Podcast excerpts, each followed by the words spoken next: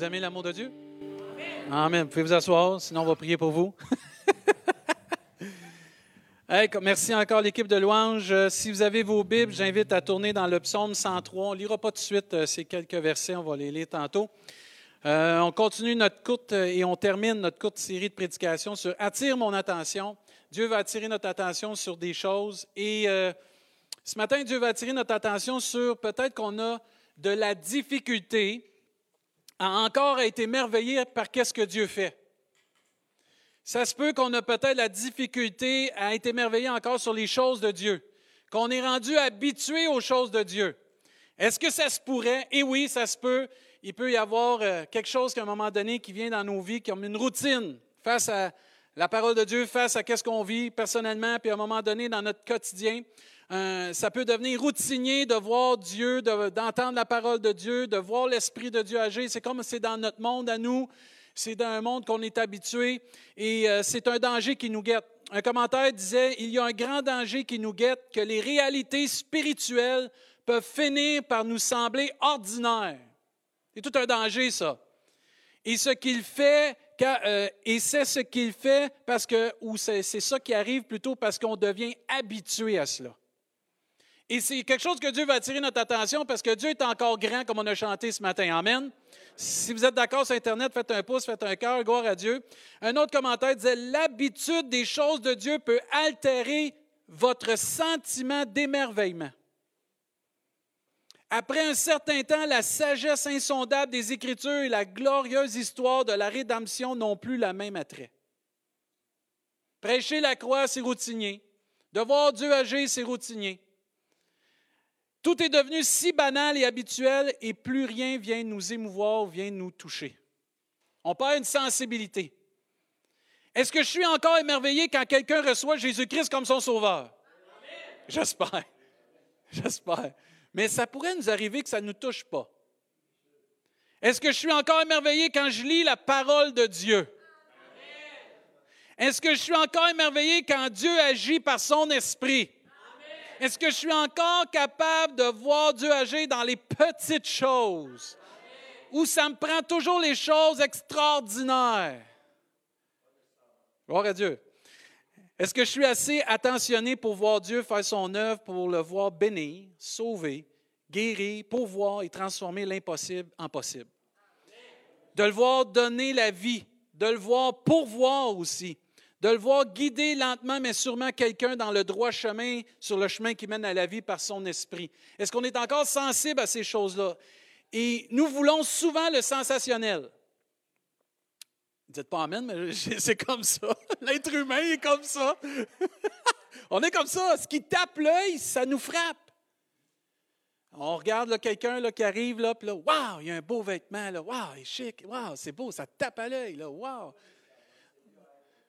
Oui, mais des fois, ça tape à l'œil pareil, Réginald, je te le dis tout de suite. Euh, sinon, on ne ferait pas des belles choses, on les laisserait aller. On entretient nos maisons, entre autres. Ça veut dire que ça, ces choses-là, ça peut nous taper à l'œil, puis le majestueux, des fois, nous tient à cœur, ce qui est grandiose. Et on oublie que Dieu agit dans le secret. Des fois, on oublie aussi que Dieu agit dans les petits détails, dans les petites choses, même dans l'ombre. Un aussi grand Dieu comme on a chanté agit souvent dans l'ombre dans les choses que personne ne voit et ne connaît? Est-ce que je suis, devenu blasé, habitué à ces choses-là? Est-ce que Dieu, l'Église, le servir, la parole de Dieu, l'action du Saint-Esprit sont devenus routiniers pour moi? Je suis tellement centré sur moi-même. Je suis tellement centré sur ce que je vis que je ne vois même plus Dieu agir dans les autres, que je ne vois même plus Dieu agir dans ma vie. Parce que je suis tellement centré sur mes problèmes, ma personne à moi. Je ne vois même plus la puissance de Dieu agir. Je ne suis même plus capable de reconnaître que Dieu agit dans quelqu'un parce que je suis tellement centré sur moi-même. L'exemple d'Élie. Souvenez du prophète Élie? Le prophète Élie, à un moment donné, il y avait 450 prophètes de Baal. Et là, il y a tout un conflit. Il faut servir Dieu ou servir le Dieu Baal. Là, il y a un défi qui est mis entre les prophètes euh, de Baal puis Élie. Puis à un moment donné, Élie, par la grâce de Dieu, fait descendre le feu du ciel. Essayez de faire ça, là. Ça prend l'œuvre de Dieu. C'est sensationnel, ça.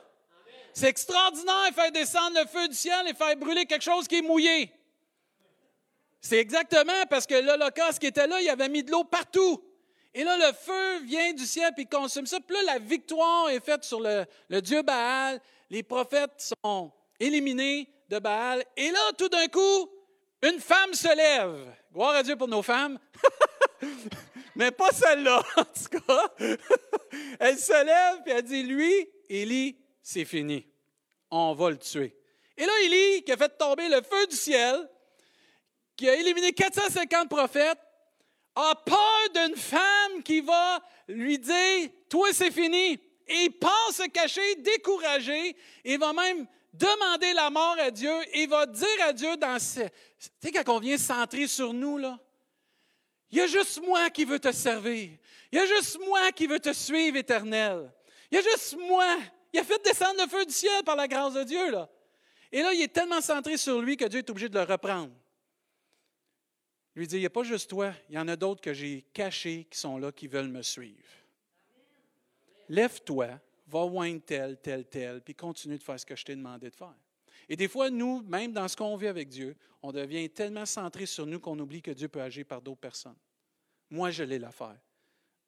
Moi, je veux ci, moi, moi, moi. Est-ce que je suis encore sensible aux choses de Dieu? Est-ce que je suis encore sensible à la voix de Dieu? Est-ce que je suis en mesure de reconnaître que Dieu agit? On a chanté tantôt Ouvre mes yeux.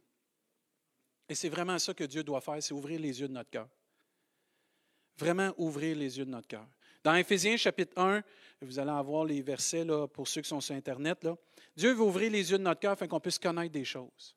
Quand Dieu veut ouvrir les yeux de notre cœur, on va revenir au psaume 103, inquiétez-vous pas, là, mais Dieu veut qu'on ouvre, il veut ouvrir nos yeux afin qu'on puisse connaître et reconnaître des choses. Entre autres, il dit ici dans Éphésiens, Paul, ce que j'aimais, c'est qu'il trouvait. Paul, avez-vous remarqué, il est capable de reprendre les gens, mais il voyait toujours le bien dans les gens. C'est fort, ça, là. Paul reprenait souvent les églises, mais il était capable de voir le bien dans les gens parce qu'il savait que le bien dans les gens venait de Dieu. Et c'est pour ça qu'il dit l'œuvre que Dieu a commencé en vous, il va l'achever. Et là, il va dire à ces personnes-là qu'il illumine les yeux de votre cœur Dieu veut que nos cœurs se réveillent et qu'on puisse voir des choses, afin que vous sachiez quelle est l'espérance qui s'attache à son appel, quelle est la richesse de la gloire de son héritage qu'il réserve aux saints, et quelle est envers nous qui croyons l'infinie grandeur de sa puissance, comme on a chanté ce matin, se manifestant avec efficacité par la vertu de sa force. Il l'a déployé en Christ Amen, en le ressuscitant des morts et en le faisant asseoir à sa droite dans les lieux célestes. Dieu va attirer notre attention ce matin sur un détail, sur les petites choses, sur les détails de choses que Dieu fait dans nos vies. Il veut faire encore dans nos vies, mais à nous d'être sensibles à ces choses-là. Les petites choses comptent vraiment. Je ne sais pas si vous vous souvenez, là, les plus vieux, c'est avec des 30 sous qu'on fait des pièces. Ça se dit plus bien, bien aujourd'hui, hein? C'est comme avec des cartes de crédit qu'on se ramasse des dettes, là. Mais là, c'est avec, avec des 30 sous qu'on faisait des, des petites choses, on les accumulait, on arrivait à un résultat phénoménal. Et on est porté comme chrétien si on ne fait pas attention, et Dieu va attirer notre attention à ça, que dans les petites choses, Dieu veut faire de grandes choses avec ça. Souvenez-vous ce que Dieu a dit. Lorsque deux ou trois sont assemblés à mon nom, je suis au milieu d'eux. Deux ou trois, Dieu est au milieu d'eux. Si deux s'accordent sur cette terre pour demander quelque chose selon sa volonté, elle leur sera accordée. Dans les petites choses, Dieu va agir. Dieu veut faire de grandes choses. La Bible nous enseigne d'avoir la foi comme un grain de sénévé. C'est pas gros un grain de sénévé, c'est un grain de moutarde sèche. C'est tout petit, là. Mais avec ça, tu peux transporter des montagnes. La Bible nous enseigne aussi d'avoir la foi comme les enfants. Parce que c'est comme ça qu'on va pouvoir hériter du royaume de Dieu.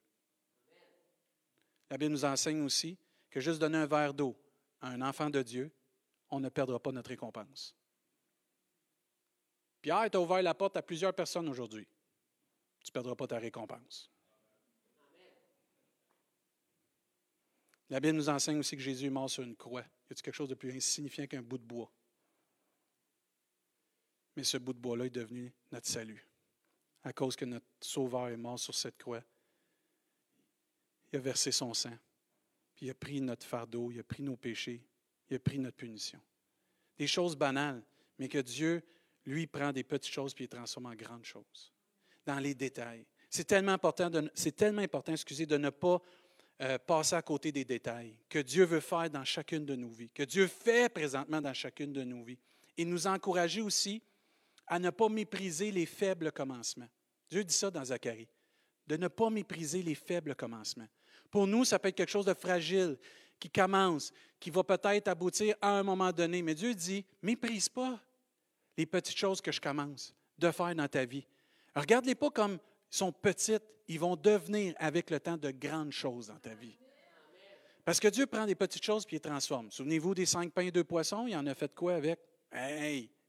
Il a nourri 5000 personnes et plus, puis il en a resté en même hein, pour les réchauffer dans le micro-ondes le lendemain. Euh, mais il en a resté.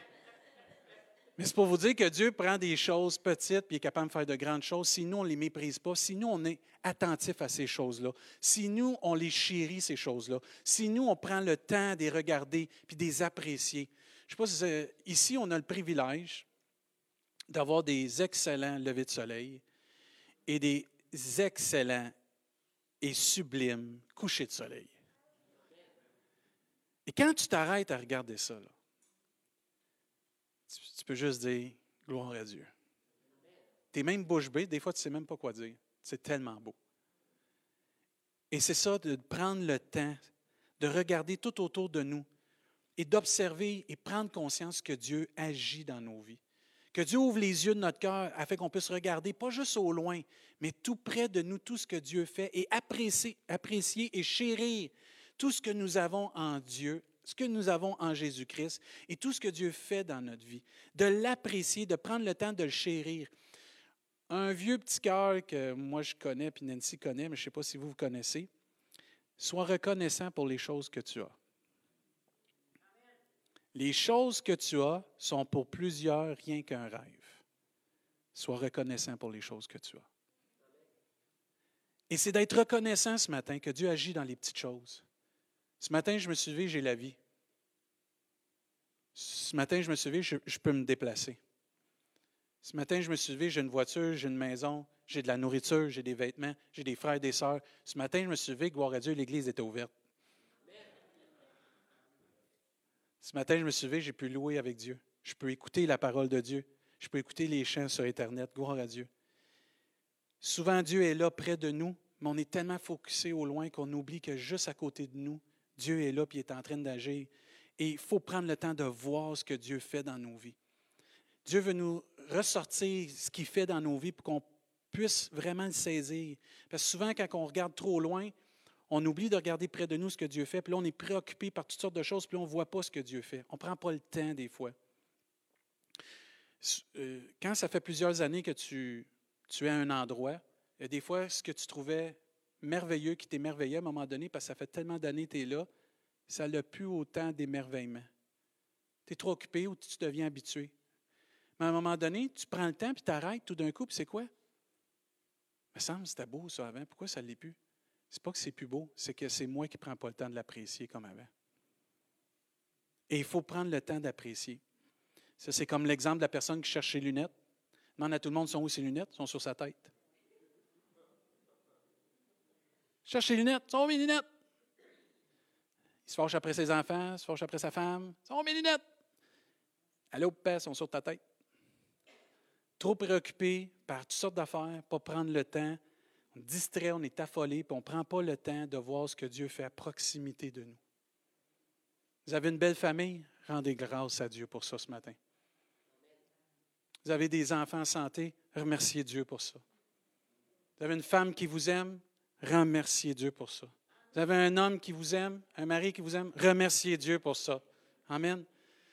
C'est tellement important. Je comprends très bien le principe aussi qu'il faut avoir des visions, il faut regarder à long terme.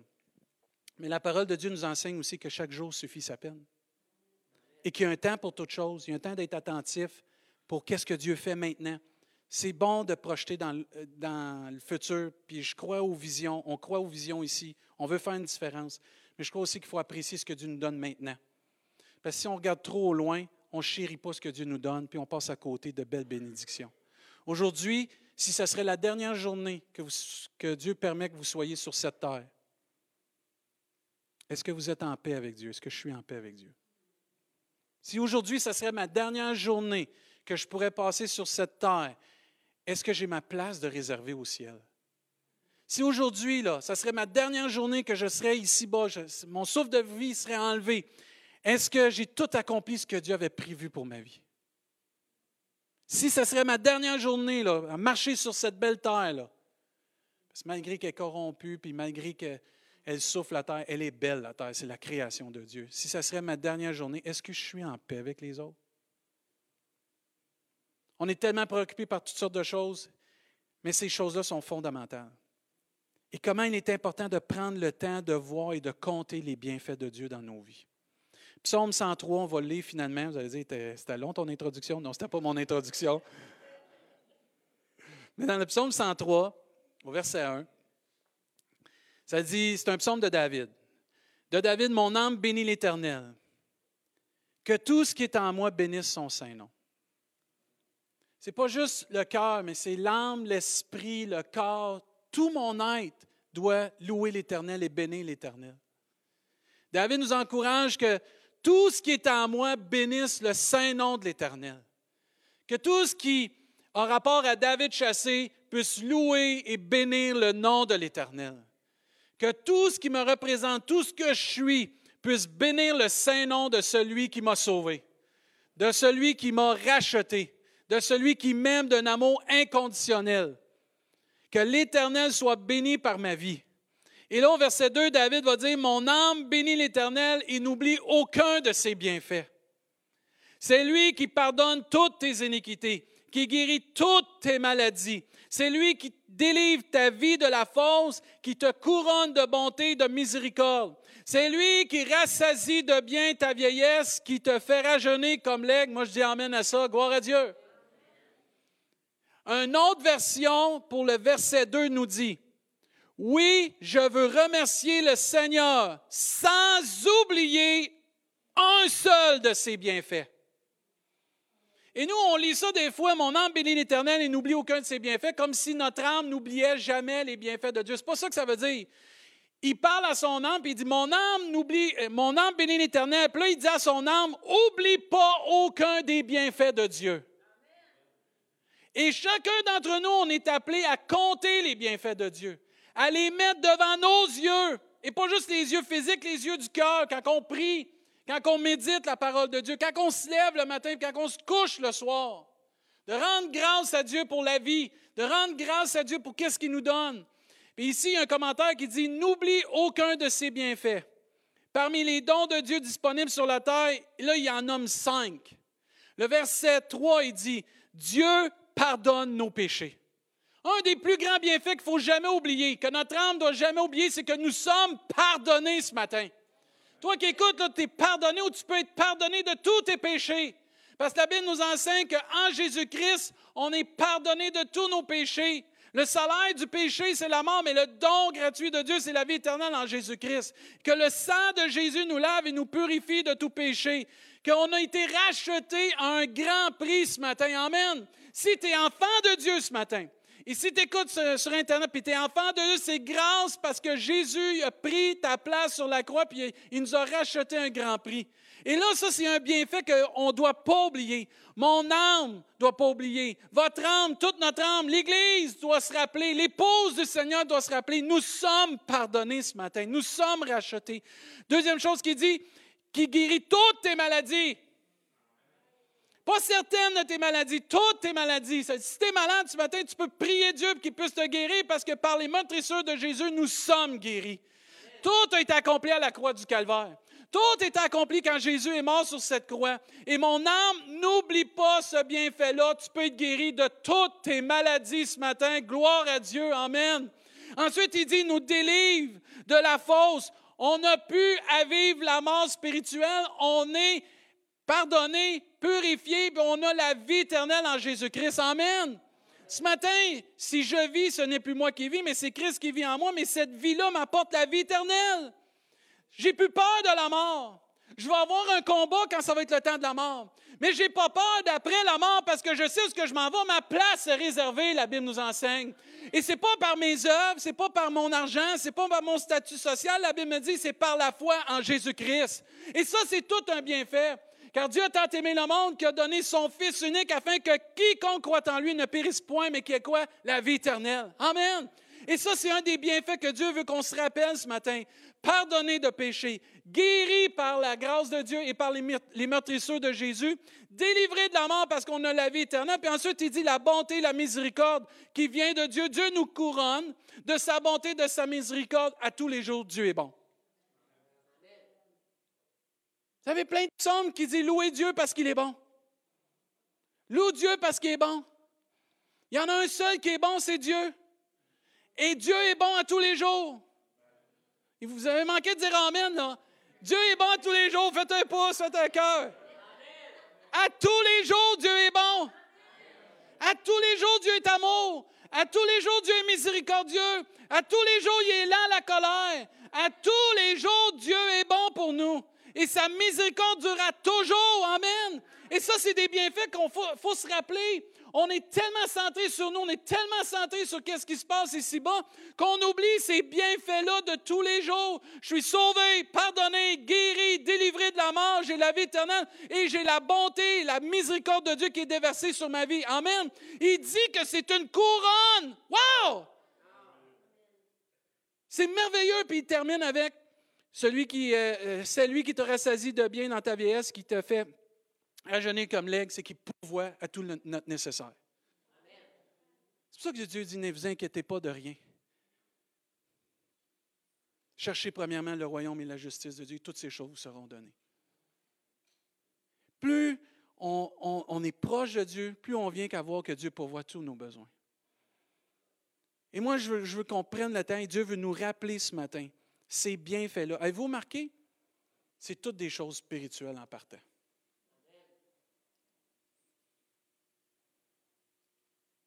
Il faut remercier Dieu pour notre travail, il faut remercier Dieu pour la santé, il faut remercier Dieu pour toutes les choses qu'on a ici-bas. Mais les premières choses qu'il faut remercier Dieu, c'est tout ce qui a rapport à notre âme, notre salut, la vie éternelle et notre communion avec Dieu. C'est notre communion avec Dieu.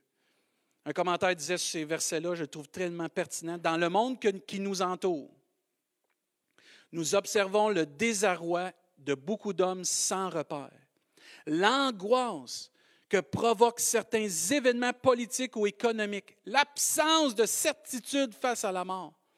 Nous mesurons alors les immenses bénédictions que Christ nous a acquises par son œuvre à la croix, sa résurrection et sa glorification. Et là, il encourage, ne l'oublions jamais et comptons ses bienfaits pour le louer et l'adorer.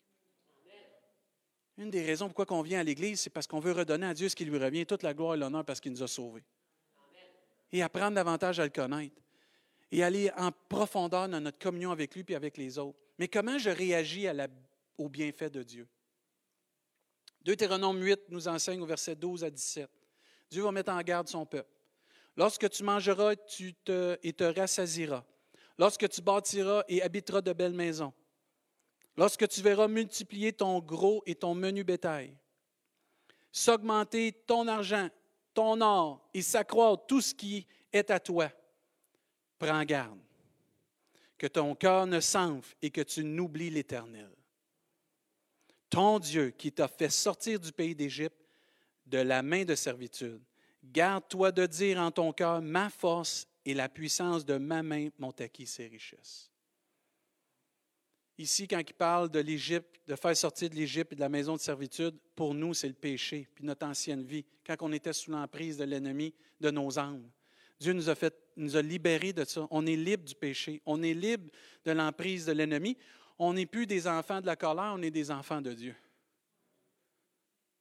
Et Dieu veut nous rappeler que malgré qu'on va être béni, faut toujours se souvenir de Dieu. Que tu sois béni spirituellement ou que tu sois béni matériellement, que tu sois béni dans ta santé, peu importe, n'oublions jamais que tout nous vient de Dieu. N'oublions jamais d'être reconnaissants, que tout nous vient de Dieu. Dans Deuxième Chronique, on va au chapitre 32, au verset 24, Ézéchias était un homme qui avait prié Dieu et Dieu avait extensionné sa vie de plusieurs années. Il avait négocié avec Dieu, il avait prié Dieu. Et dans Deuxième Chronique, ça nous dit au chapitre 32, verset 24, en ce temps-là, Ézéchias fut malade à la mort. Il fit une prière à l'Éternel et l'Éternel lui adressa la parole et lui accorda un prodige. Et ça, c'est merveilleux, ça, juste ça. C'est la suite qui est triste. Mais Ézéchias ne répondit point aux bienfaits qu'il avait reçus, car son cœur s'éleva, et la colère de l'Éternel fut sur lui, sur Juda et sur Jérusalem. La Bible nous enseigne qu'il s'est repenti. Mais comment je réagis face aux bienfaits de Dieu? Quand Dieu me bénit, est-ce que je vais dire merci? Est-ce que je pense comme que Dieu avertit son peuple dans Deutéronome, c'est moi qui sais acquis cela? C'est moi qui travaille, c'est moi qui ai mon, mon salaire au bout de la ligne? C'est mes efforts, c'est ma capacité. Ça fonctionne dans mon couple à cause de moi, ça fonctionne dans ma famille à cause de moi. Mes efforts, non. La Bible nous enseigne toute grâce excellente et tout don parfait viennent d'en haut. Vous vous souvenez euh, quand Jésus a guéri les dix lépreux? Dans Luc 17, ça nous dit au verset 17, Jésus prenant la parole dit, les dix, parce qu'il avait guéri les dix lépreux, sur les dix lépreux, il y en a un qui est revenu. Et Jésus prenant la parole dit, les dix n'ont-ils pas été guéris? Et les neuf autres, où sont-ils?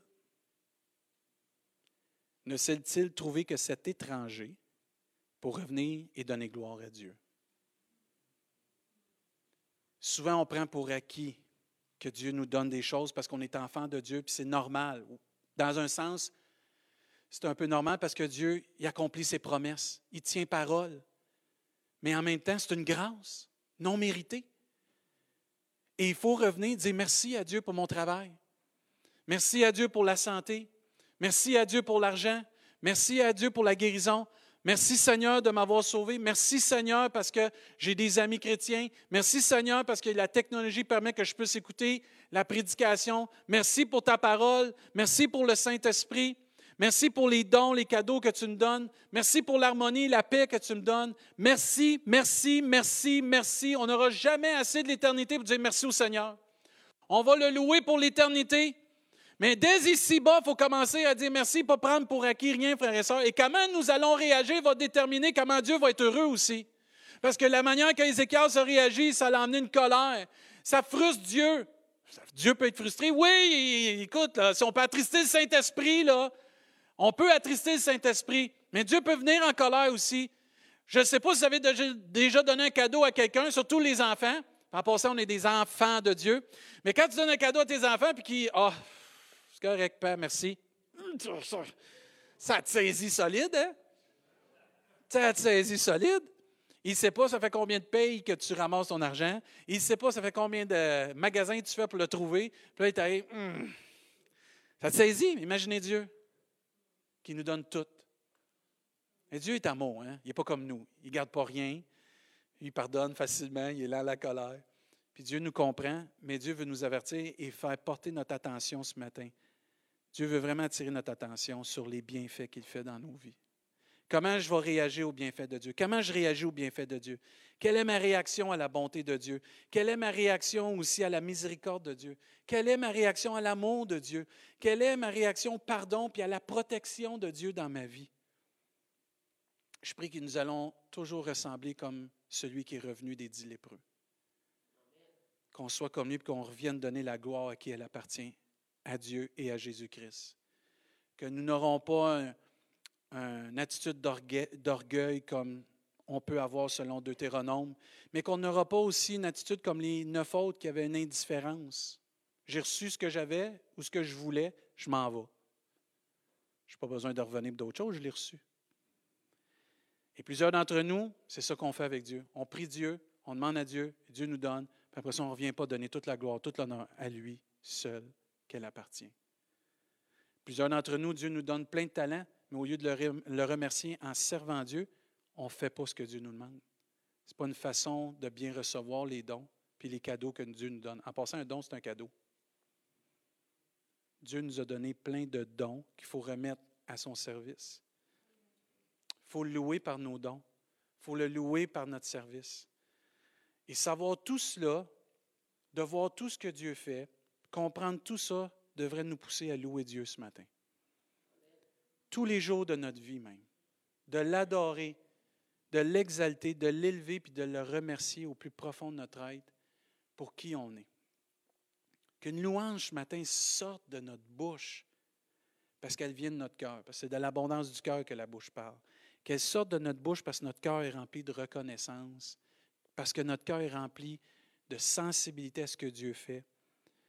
Aussi de, de vénérer Dieu parce que Dieu, ce qu'il fait, il le fait par amour. Il n'est pas obligé de le faire en passant. Et de dire, Seigneur, je reconnais que tu es mon Seigneur, puis je veux te louer, t'adorer, parce que tu fais de grandes choses dans ma vie, parce que tu es bon, Seigneur. Je veux te louer. Tout nous vient de Dieu. Nous avons tout pleinement Jésus-Christ. Moi, je rends grâce à Dieu. Que Dieu attire notre attention sur ces choses ce matin. Pour changer notre critique en louange. Ah, le vieux bazou.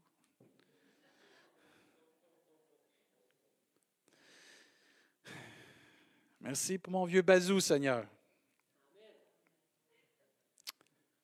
Mais que Dieu change notre critique en louange.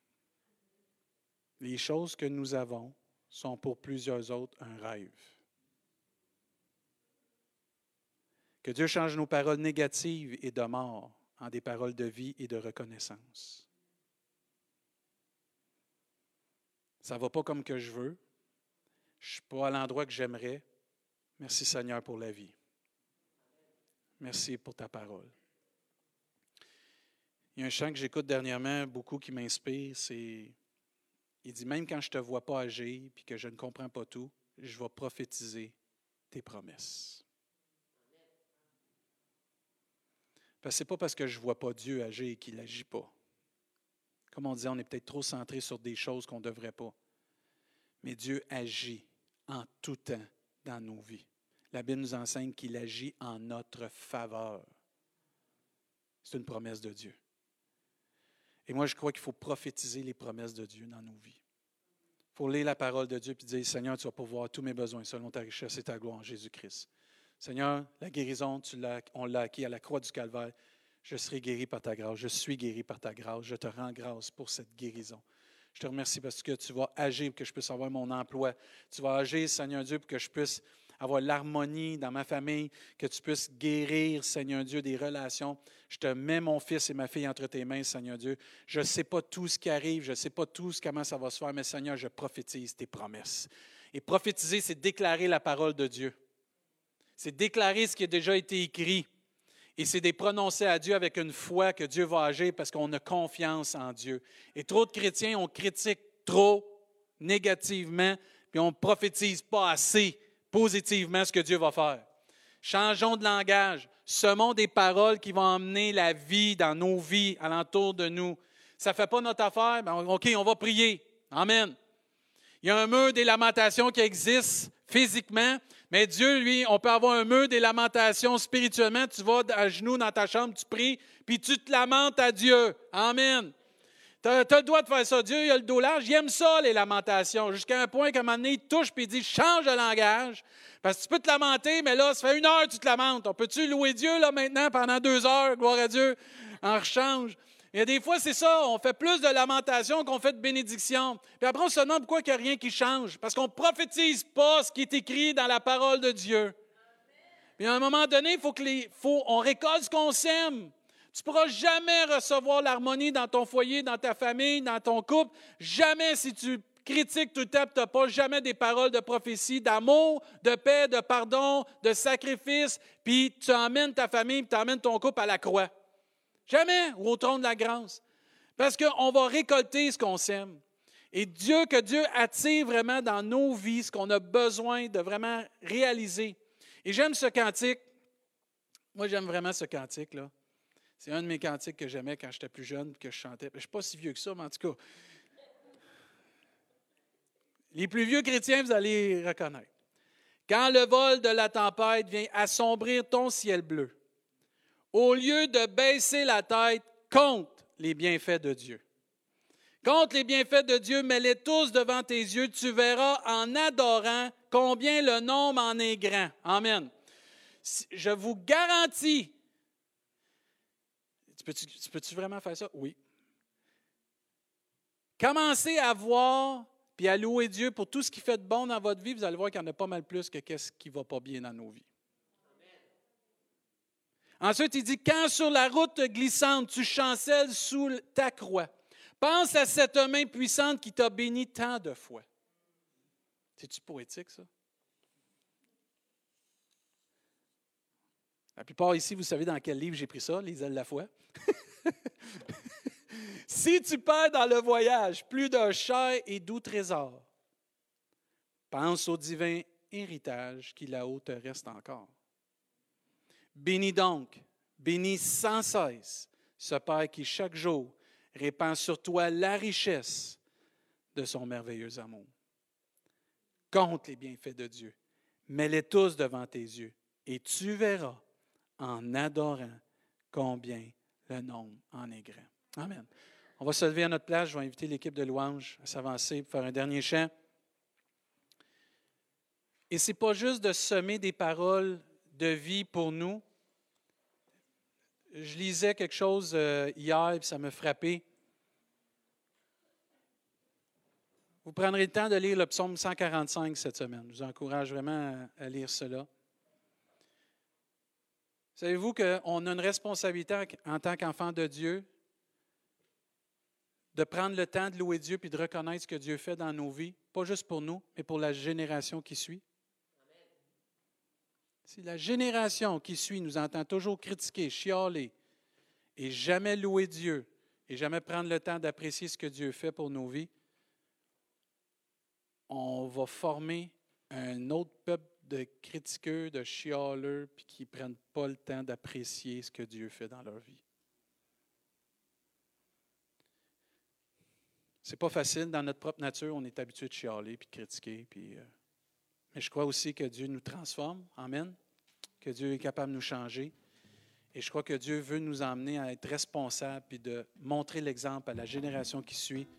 Dieu est encore amour. Dieu est encore puissant. Dieu est grand comme on a chanté.